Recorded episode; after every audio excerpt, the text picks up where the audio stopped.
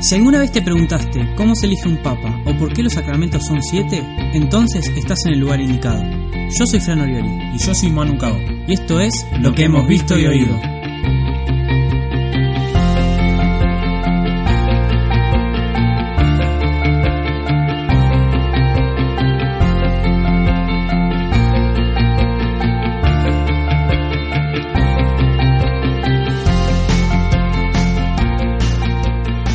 Bienvenidos al programa número 16 de lo que hemos visto y oído. Bienvenidos, ¿cómo andas, Manu? ¿Todo bien? ¿Vos? Muy bien. ¿De qué vamos a hablar hoy? Hoy vamos a hablar sobre Pentecostés. Nos quedan seis días para ir reflexionando e ir meditando lo que es Pentecostés en la historia y en nuestra vida. Es más, hay gente que nos está escuchando ahora mismo, o sea, los chicos del Pilar nos están escuchando en la vigilia, así que les Ah. mandamos un saludo enorme, enorme, y bueno, les agradecemos por escucharnos, obvio. Así que entonces, empecemos. ¿Qué es Pentecostés para la iglesia? Primero, Pentecostés viene, tiene la raíz de Penta, que es 5, obvio, y tiene que ver con los 50 días que pasaron desde Pascua hasta el día de Pentecostés, ¿no? Pero bueno, esto es una, una reflexión etimológica. Para la iglesia es mucho más que, ah, sí, 50 días de la Pascua. Sí, justamente nosotros, ya todos los que escuchan calculo que lo sabrán, lo relacionamos con el Espíritu Santo porque es el evento donde el Espíritu Santo desciende a los apóstoles, ¿no? Y llega con una misión muy específica. Ayudar a los apóstoles a anunciar el Evangelio de Jesús. O sea, la semana anterior Jesús había ascendido definitivamente a la gloria del Padre. Por lo tanto, desde allí, junto con el Padre, envían el Espíritu Santo. ¿Para qué? Para conformar la iglesia, o sea, para realidad terminar de conformarla, ¿no? Y darle el espíritu inicial que le faltaba. Y bueno, láncense muchachos a evangelizar. Sí, justamente a Pedro ya le había dicho que sobre esa piedra se iba a edificar la iglesia, eh, pero esto no bastaba. No bastaba que sean los hombres los protagonistas en la obra de Dios, sino Dios mismo. Y por eso manda el Espíritu Santo. Por eso Él es el responsable y el autor principal. Bueno, aquellos que vayan a, a la vigilia o vayan a la liturgia, a la misa del domingo, van a tener, eh, como siempre, lecturas diferentes, pero en ambas Jesús promete enviar un espíritu, ¿sí? O sea, de esa manera la liturgia intenta ver que el Espíritu Santo no cae de la nada, o 50 días después de Pascua, no, es como que Jesús siempre lo prometió, porque la mención de Jesús también eh, de alguna manera incluía enviar el Espíritu Santo. Mm. Eh, pero la lectura, si se quiere, estrellita, es la de Hechos 2, 1, 11, que es el Pentecostés propiamente dicho. Y a ver, reflexionemos y hablemos un poco de por qué es necesario que haya venido el Espíritu Santo y que Jesús eh, haya, se haya ido, ¿no? Eh, porque es algo que realmente podía pasar, de que Jesús siga hoy en día con nosotros. ¿Por qué Dios no lo quiso así? De hecho, Jesús se queda, o sea, está en, la, está en la Eucaristía y está en su iglesia a través del Espíritu Santo, ¿no? O sea, Jesús en ningún momento se va propiamente dicho, por más que envía el Espíritu Santo, Mm. sino que envía el Espíritu Santo para que nosotros tengamos vida, ¿no? Y ese es el fin puntual del Espíritu Santo, ¿no? Darnos vida en tanto iglesia y hacernos Claro. familia. Claro, o sea, justamente Jesús vino para salvarnos, ¿no? El, el Padre nos creó, ¿no? Desde un principio y sigue creando, dándonos la posibilidad de existir y dándonos eh, vida a cada uno, ¿no? Jesús, como bien dijimos, nos salva eh, en un momento preciso de todos nuestros pecados y el Espíritu Santo es el que nos santifica, que a través de sus dones nos da la gracia que nosotros necesitamos para llegar a la santidad. Exacto. Y la lectura sobre esta llegada del Espíritu Santo es muy linda al respecto, ¿no?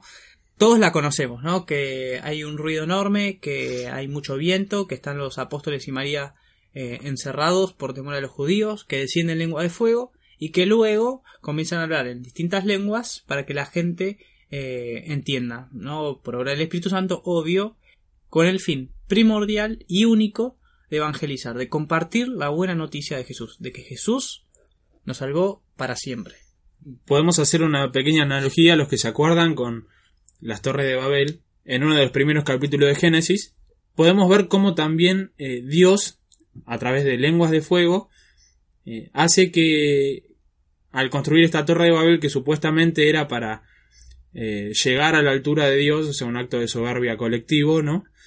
Dios manda estas lenguas de fuego para que eh, no se entiendan, eh, para que todos hablen distintos idiomas y que al construirla no se pueda, eh, no se pueda finalizar la Torre de Babel.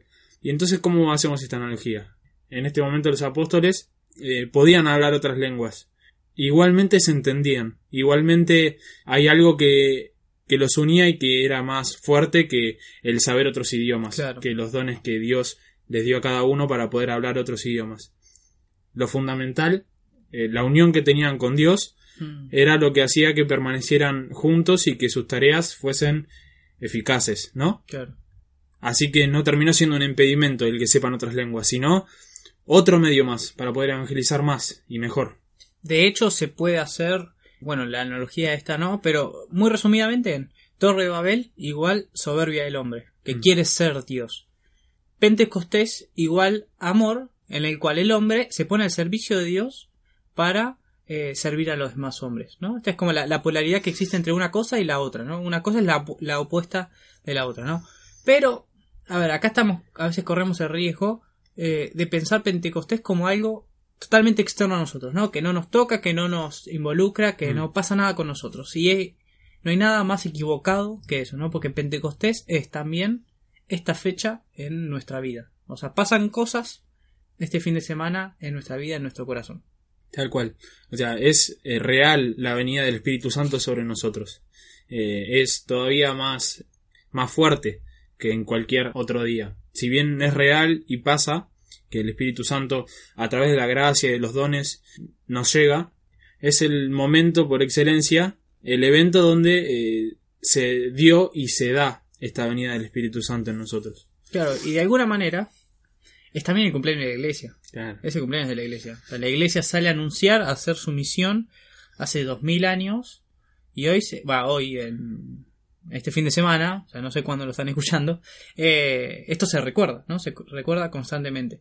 Pero, ¿qué implica que el Espíritu Santo llegue a nuestra vida? Porque es algo que totalmente nos importa, o Mm. debería importarnos, ¿no? Porque nos ayuda a convertirnos de la manera en la que tenemos que convertirnos, ¿no? A volvernos hacia Dios y nada más. Claro, sí, sí.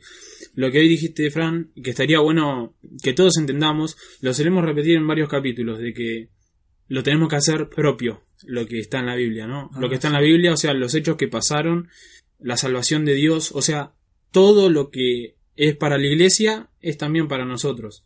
Nosotros siempre lo repetimos en casi todos los capítulos porque tratamos de, de que todos nosotros tengamos esa mirada hacia Dios, ¿no? Como que todas sus obras hacia nosotros son personales, o sea, nos salvó a cada uno de nosotros, a Fran, a mí, a vos, o sea, no dejó a nadie afuera. Y con la salvación, todo lo que hizo, en la venida del Espíritu Santo, eh, los milagros, como Mm. dijimos en el capítulo anterior, todo es personal, por eso hay que hacer lo propio. El Dios que nos creó, el Dios que nos salvó y el Dios que envió el Espíritu Santo para santificarnos, es un Dios que sabe nuestro nombre y nuestro apellido. Sabe lo que nos pasa, quiere lo, lo bueno para nosotros, quiere que nos salvemos, por eso es toda esta historia de la salvación y demás.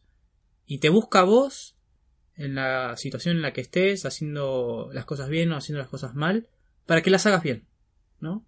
y que las hagas bien en nombre de él y lo puedas buscar y lo puedas perseguir eh, toda tu vida porque en definitiva estamos hechos para eso no no para otra cosa. Nuestra existencia tiene sentido en tanto y en cuanto se relaciona con Dios. Si no hay relación con Dios y por tanto con el Espíritu Santo nuestra vida se vuelve insípida. Y, y para hacer las cosas bien, no es solamente, bueno, ya fue, me tengo que poner las pilas. Es principalmente saber que Dios está detrás de cada uno de nuestros actos, detrás de cada uno de nuestros pensamientos, detrás de, todas las cosas que tenemos alrededor nuestro. No es que estamos solos y Dios nos dice, dale, ponete las pilas. Justamente el Espíritu Santo obra en nosotros. No es que nos exige cosas.